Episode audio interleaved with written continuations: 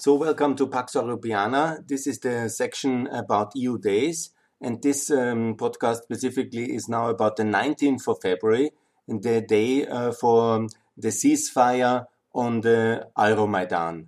I remind you, the 19th of February uh, 2014 was the day when a ceasefire was agreed uh, about Ukraine in Ukraine on the Maidan before the tragic es escalation of the massacre when everything went so wrong on the 20th.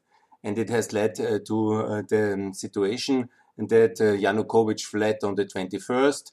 And these were the, the events of the, of the year 2014. I made specific podcasts about the 18th, the battle for the Maidan, and about the massacre of the Maidan. Now I would like to draw your attention on the 19th of February, but not only because of uh, the ceasefire, but the ceasefire as a symbol for a de facto divided Ukraine and also for the issue what really long term to do with Ukraine and how to fulfill the wish of the Ukrainian people to join NATO and EU and to be uh, safe and secure and prosperous like the Polish, like the Slovaks, like the Lithuanians. And here there is also the need for some kind of compromise ultimately. Tragically enough, the occupied uh, territories cannot join NATO and EU. They are now de facto part of Russia. Obviously not legally, but de facto. And now it's uh, 2021. It's now seven years later, and it's time to find a settlement which is really lasting, which is really um, somehow uh, showing the way forward, and is also ensuring that the Ukrainians who live in free Ukraine um, some of them have um, left uh, occupied Crimea and occupied Donbass and the war areas, but it's about um, 38, maybe 39 million people living in the free parts of Ukraine, and we have to care for them and for their future. And this is very much important to discuss now on the 19th of February. What exactly can be done to, to fill uh, their uh, wish for uh, prosperity, freedom, security? And obviously, it's uh, needed NATO membership uh, to achieve that, EU membership and the euro. And here's obviously also the debate about uh, Nord Stream 2 very important.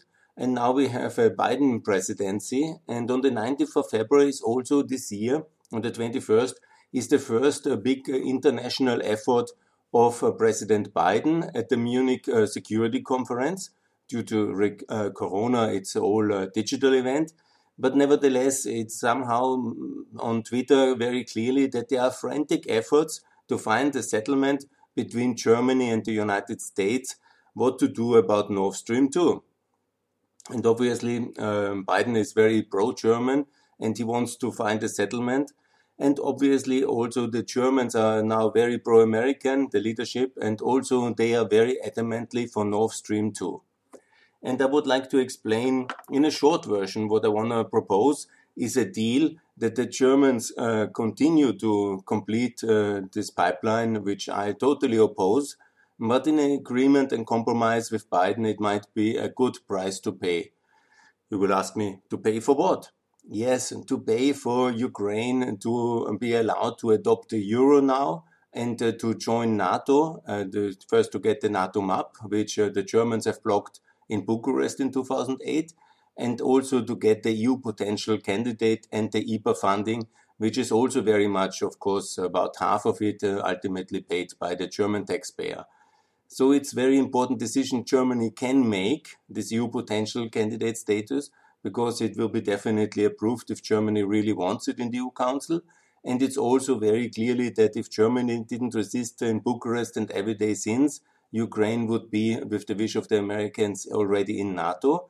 So it's also something where the, uh, Germany can easily change its position and accordingly also then find a settlement to complete Nord Stream 2. And in order to make that also very, very fast and effective, because the pipeline probably will be already finished this summer because not so many kilometers are missing, in order to seal this deal, the euro to be adopted in Ukraine, like in Kosovo, like in uh, Montenegro, is the best uh, way to make it visible clear that this is absolutely happening and there's no way back for European Ukraine. And so also it's important to understand why exactly the German actors and the main actors are so adamantly for this pipeline. Obviously, there's very anti-American uh, parties uh, which are um, de facto, I cannot prove it, but most likely uh, funded by Putin, and that's the AfD and the Linke, the left-wing party. But they are not in the government. They are, in sense, in that sense, irrelevant. Obviously, there's also a big uh, funding link between uh, the Social Democrats and Gerhard Schröder, which is the chairman of that pipeline, and he's very relevant. There's no doubt about it. And they are also the smaller coalition partner. So there is a lot of commercial interests. There's no doubt about it. But why is actually and so some people obviously are in favor because they represent basically the whole their political life, the German energy sector, like Mr. Laschet in many ways. But Mrs. Merkel is not from the energy sector. She is not pro-Russian. She is not in any ways uh, kind of uh, complicit with uh, Russian aggression. And she is actually a very great European on one level uh, with uh, Helmut Kohl. And her uh, great contribution is still to come if this deal is really happening. I would like to explain why Mrs. Merkel is for Nord Stream 2, and it's very much connected uh, not with the climate and not with energy, but it's very much connected with uh, the fact that um, Russia was waging war in Ukraine after 2014, and it took uh, major efforts diplomatically to stop the Russian tanks in February 2015. And you might believe it or not, but my reading of the situation of the Minsk II agreement, remember on September the 5th, it was the first Minsk agreement. It was completely um, valueless. There was no effect on the ground. Russia continued a four months offensive and was then ultimately um, in the winter very successful. And they would have taken much more territory if not uh, stopped. And the way Mrs. Merkel because she doesn't have a meaningful military and she would never use it. So she has only uh, the so-called um, kind of uh, uh, energy instrument uh, to connect with Putin, and that's very important for Putin. Understand his whole career as somebody who is really very uh, monetary interested, and he thinks in that dimension. This is really important for him, and he works uh, in that leverage. So ultimately, to allow this uh, pipeline to happen, and it was in the battlefield of Minsk where the deal was sealed, and it was not in the battlefield of Minsk, maybe the battlefield was in Ukraine, but during the negotiation to stop the advance towards Del, uh, Debaltseve, and at least uh, somehow give the Ukrainians time to withdraw. Anyhow, so many of them have died still because uh, Putin took another week uh, of advance and it was a very tragic battle with so many losses. But then at least he didn't go further. He was basically freezing the uh, battle line and the front in the middle of February. By the 18th, by the 20th, uh, the battle uh, front came to an uneasy uh, conclusion and has not moved a lot uh, since uh, then. Obviously, a lot of people have died st still since um, end of February 2000, 2015 but nevertheless, it was uh, basically at a standstill. So it was Nord Stream 2 the price to pay for that.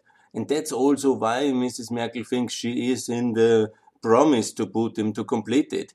And also she thinks not completing it would be a really big crisis and a very heavy price to pay because ultimately it would lead uh, to her losing uh, breaking her word towards uh, Gerhard Schröder and towards Vladimir Putin. And uh, obviously, these are very monetary interested personalities. They would never forgive that, and that would be taken very personally. So she thinks that peace in Europe again would be threatened uh, by Putin. And that's obviously why she is adamantly in favor of this and she will defend it. So, Where's now the possibility for Biden after the sanctions of the US Senate against the project?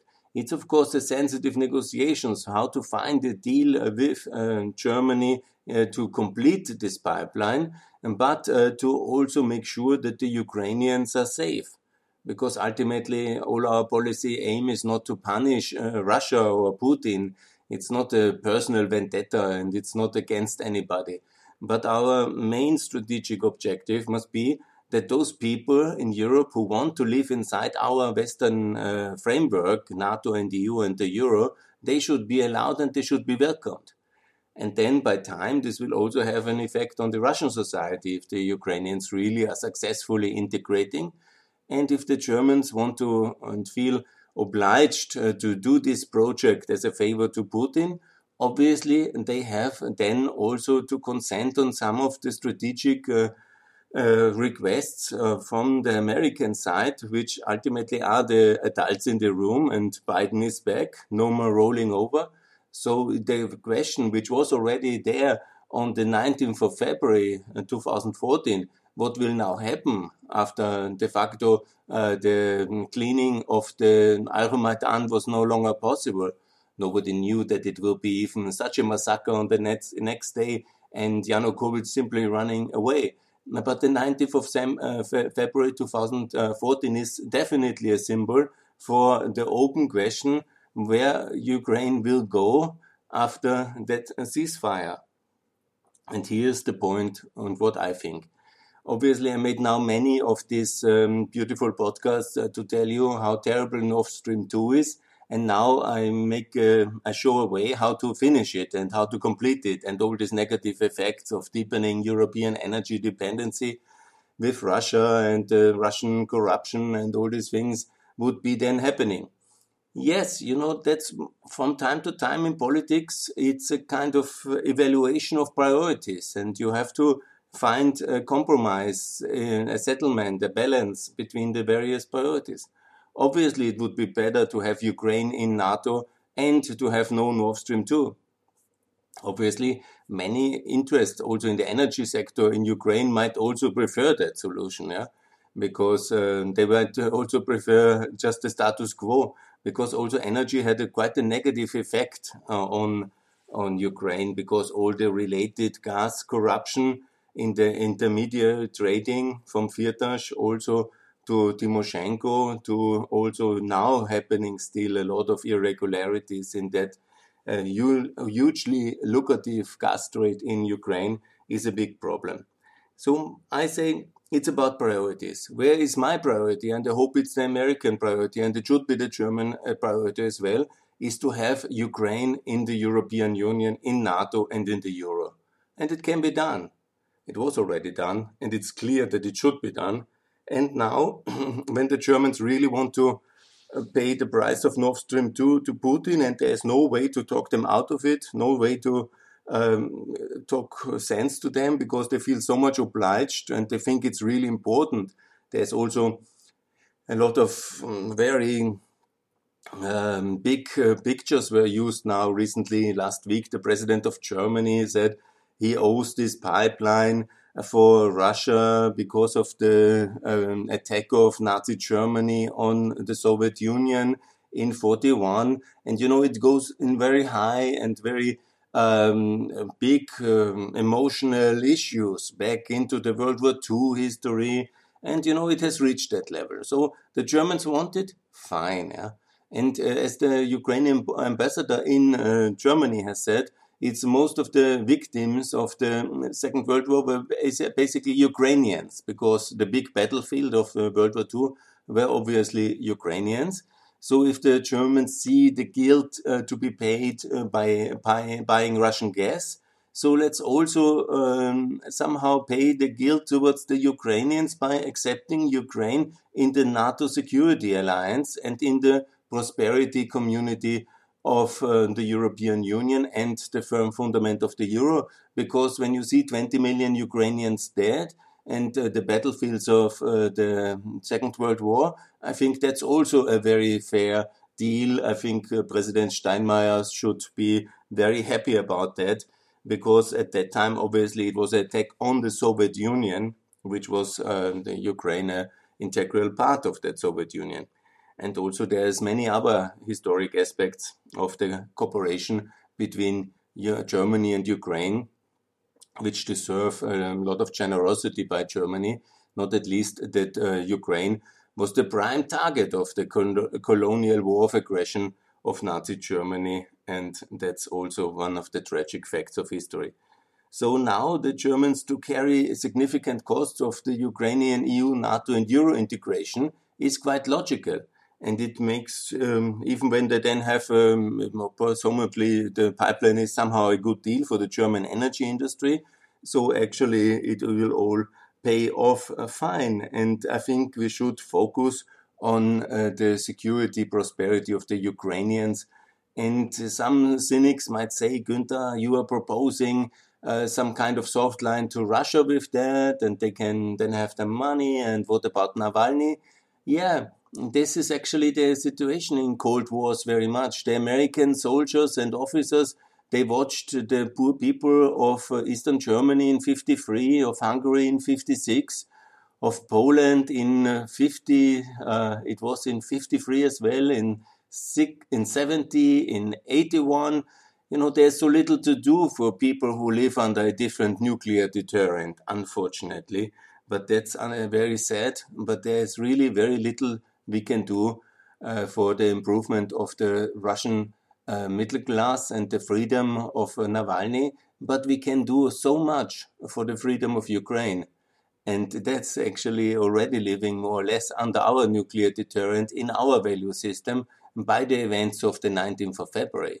And so the situation is that we can do concretely good things for the people who trust us. And that's much more important than fighting uh, the battles for democracy inside Russia, where we do have so little influence. And also we have so little power to influence any of the decisions of the Russian actors because it's a bit of an independent system over there. And in Ukraine, it's already associated to the European Union. And sadly, we reject it since seven years in its ambition, in Ukraine's ambition to join NATO and the EU. So let me also come to the fact that this can only happen without Crimea and without um, the occupied parts. They can be theoretically uh, also joining uh, the EU in sense like it was also theoretically uh, true for the Republic of Northern Cyprus. Uh, and uh, this is also a theory about sovereignty and territorial integrity. But in real terms, it will be only the non-occupied parts which join NATO and which join the EU and which will have the currency of the euro. And it can be already the euro is the good thing. It can be done in three months. Yeah? So by 1st of July 2021, the euro can already be the currency of Ukraine because these processes are all digitalized and the digital infrastructure in payment is so advanced in Ukraine, it can be done basically by a um, click of a button. So here comes the other aspect where it's very important in such an agreement in order to make it more palatable and also avoid a huge um, uh, issue in Germany the other big thing which the Trump uh, administration relentlessly hammered Germany on was the issue about the 2% defense um, budget. And this can be also part of this deal because it's too much for Germany. Why? There are several reasons I will explain now. The first thing is we have to talk also in real terms. And the German economy is about three, uh, 4 trillion. So it's about 80 billion. 4 trillion, 2% is 40 billion. So the situation is quite logically that at the moment the German budget for 21 is 53. So it would be another, in rough terms, a 30, 30 billion a year to spend on defense. I mean, we're talking about huge amounts of money. And also the equilibrium inside the European Union and inside European NATO is a little bit questionable because Germany uh, spends now about the same like France, about 50 billion yearly. And that's good because for historic reason, but also for practical reason, it doesn't make sense that um, to have such a big German uh, defense budget. And also the question is what to do with it. Yeah. I mean, when you see the price of uh, one uh, aircraft carrier to be 10 billion, and then to add um, over the next uh, 10 years another 300 billion, what kind of militarization level we want in Europe? I think it's absolutely too much and also always see that in Germany the will, the public will to sustain such a military power and such a military investment is close to zero. So Germany can assist the French in a European defense effort. Germany can assist in NATO framework the Americans, but Germany doesn't want to be a leading a military power projector in the world, and for good reasons. You remember the Second World War, the First World War, the German-French War, and you know there's a lot of reasons why the Germans and the Americans and the Russians and all the smaller neighbors don't want a big military power in the center of Europe. And this uh, half percent of GDP, given the huge size of the German economy, which is one fourth of the European economy, it's or maybe 22 percent, but uh, closer to closer to 25 percent. It is really a little bit too much, yeah? and there is no economic and military strategic sense behind it.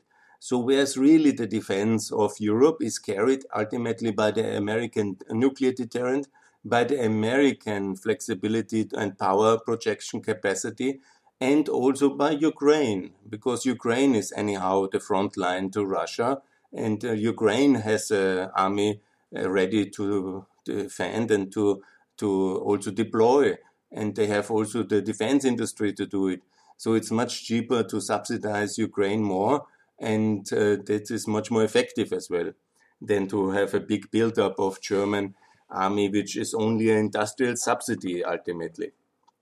So what I'm saying here is that part of this uh, German American deal uh, for um, Ukraine to have Ukraine in NATO, Euro, and in uh, the uh, in the EU in this decade by 2029 it is also to have uh, Germany paying more for the European Union, which is um, acceptable in the German public and which is reasonable, and also uh, put uh, this uh, 30 billion in additional instruments of the European solidarity, which means in the European Investment Bank, in the European Stability Mechanism, and this is the European IMF, and also in the European Union directly.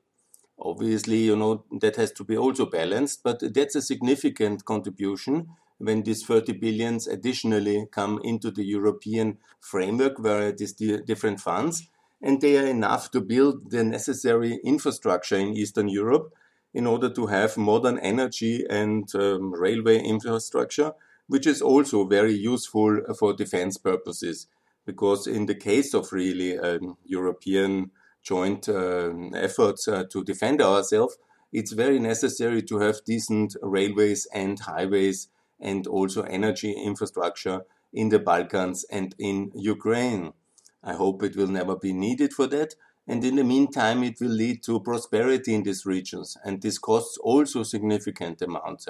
So, military, strategic, economic infrastructure in Ukraine, we're talking about um, significant amounts of money to have high speed trains, European style, good highways, European standard highways, good European infrastructure, interconnectivity in the energy uh, uh, sector from gas uh, to nuclear and all electricity nets, all on European guidelines under European regulations is very expensive and the German taxpayers' money is very well used exactly for these purposes to Europeanize all this infrastructure in Ukraine, in Georgia, in Moldova, in the Balkans, and bring it to modern levels. And that's a 10 years project. Then we can maybe 20 years. And so that's also very good, by the way, for German companies. So it's absolutely justified to invest in that instead of uh, having a lot of useless German tanks and useless German Eurofighters, which anyhow serve no purpose in real defense of Europe because Europe again is defended by Ukraine and by the Americans. And when the um, going gets tough, ultimately everywhere in the world, it will be uh, the American army and the American Air Force, which will have to bear the brunt of the fighting because it also has the will and the capacity to fight.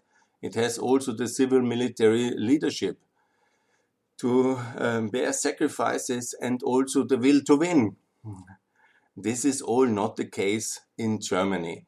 And so it's a waste of money to add another 30 billion yearly, uh, to uh, such a kind of uh, infrastructure. And by the way, for 50 billion, which it already spends every year, you just reform it better, you lead it better, and for 50 billion, you can have a relatively decent army, as by the way, the French are proving. So 50 billion is definitely enough for a mid sized power in Europe and if not, then it needs to be better spent. because there is certainly efficiency uh, optimization possible in this 50 billion. And the 2% is uh, not a good target for Germany. And this must be very clear also before the September 2021 election to the German electorate in order to make a coalition which doesn't include uh, the Linke and AfD, the left and the, the populist right, and does not include uh, possible also the Social Democrats, which are tainted by their Russian connection, but is possible more with the Green Party and the Liberal Party. So both of them will be, I think, also much easier in a government when they don't have to spend 2% towards defense. And by the way, once the decision about Ukraine is clear, and, and uh, Russia basically has lost Ukraine, that will be also then the moment uh, the whole escalation of the second Cold War will by time, I think, uh, evaporate because this insecurity and the vacuum and this temptation of uh, they might get Ukraine uh, has uh, led to a lot of instability. If we would have made that clear in 2008 Bucharest when Bush wanted it, the whole decade would have gone totally different. But okay, it was not to be. And it was very expensive. A lot of people died because of bad politics. So we come to the point, yeah. It's here the deal yes to this uh, terrible time pipeline. It's not that I like it, but it's already 90% ready. So maybe it's the efficient price to pay. And uh, anyhow, it's the second pipeline. There is already one down there. And okay, it's another 55 billion of carbon, but good if that's the price to pay. And the Germans really want it for um, this uh, Putin appeasement. And uh, for um, Putin, it's basically um, this or uh, Ukraine in a way, in a sense. It's connected. And it was always connected because he insisted on it on the battlefields of uh, Debaltseve in 2005 in February. And so it's again the price for finishing it is now also to de escalate in Ukraine and not make a big mess when now Ukraine is Euroized. It means adopting the euro. Basically, it's the only currency in Ukraine like you in Montenegro and Kosovo, and it can be done easily already parallel to the completion of the pipeline. Uh, Ukraine will use the euro, and parallel in this spring will be EU decisions uh, to grant EU Ukraine the EU potential candidate status, including the IPA funding, and we have the money for that, and it is already possible because we just increased 200, uh, 750 and we probably anyhow need a second package now and this can be easily done. And so also then to make a NATO summit in uh, the in June uh, 2021, where the decision for which should have been taken already in Bucharest, and best to do it in Bucharest again. Why not? They are very pro. American anyhow there at the moment and do a second Bucharest and get the NATO map then done 2024 yeah, Georgia, Moldova, Kosovo and all the other countries come in a big sweep and also best all the neutrals into NATO. And we have peace in Europe by unity and with a strong pro American uh, leaning um, European Union. And I think that's absolutely doable. And the Germans uh, can refinance all this contribution via great energy deals with Russia. And that's the price to pay. In that sense, this connection with the pipeline and with Ukraine was maybe, you know, I have already quoted Professor Kirchhoff, my personal hero, about the wounding ways of justice, like alpine uh, paths always going in serpentines. So this is again a potential where this justice of the dirty deal of Minsk II and Debaltseve and the terrible price uh, everybody, the Ukrainians had to pay.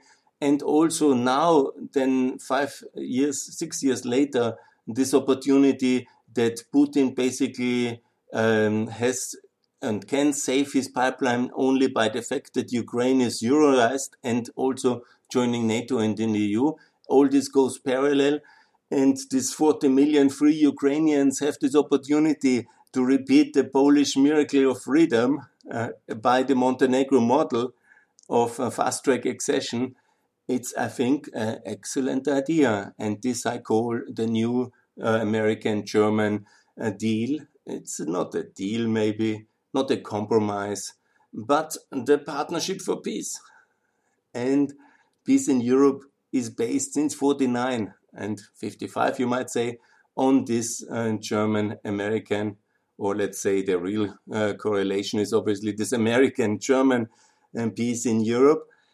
And you know, if it is way we find the compromise, the deal, the peace, I think it is a way that is acceptable.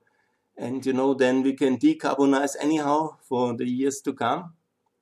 Maybe we will need much less gas from Russia, but maybe also Russia, after a democratic Ukraine inside NATO and the EU, will also join democracy because the best thing for Russian democracy and for Navalny we can do is to make sure that we treat the Ukrainians fairly as fellow Europeans, as fellow NATO members, yeah?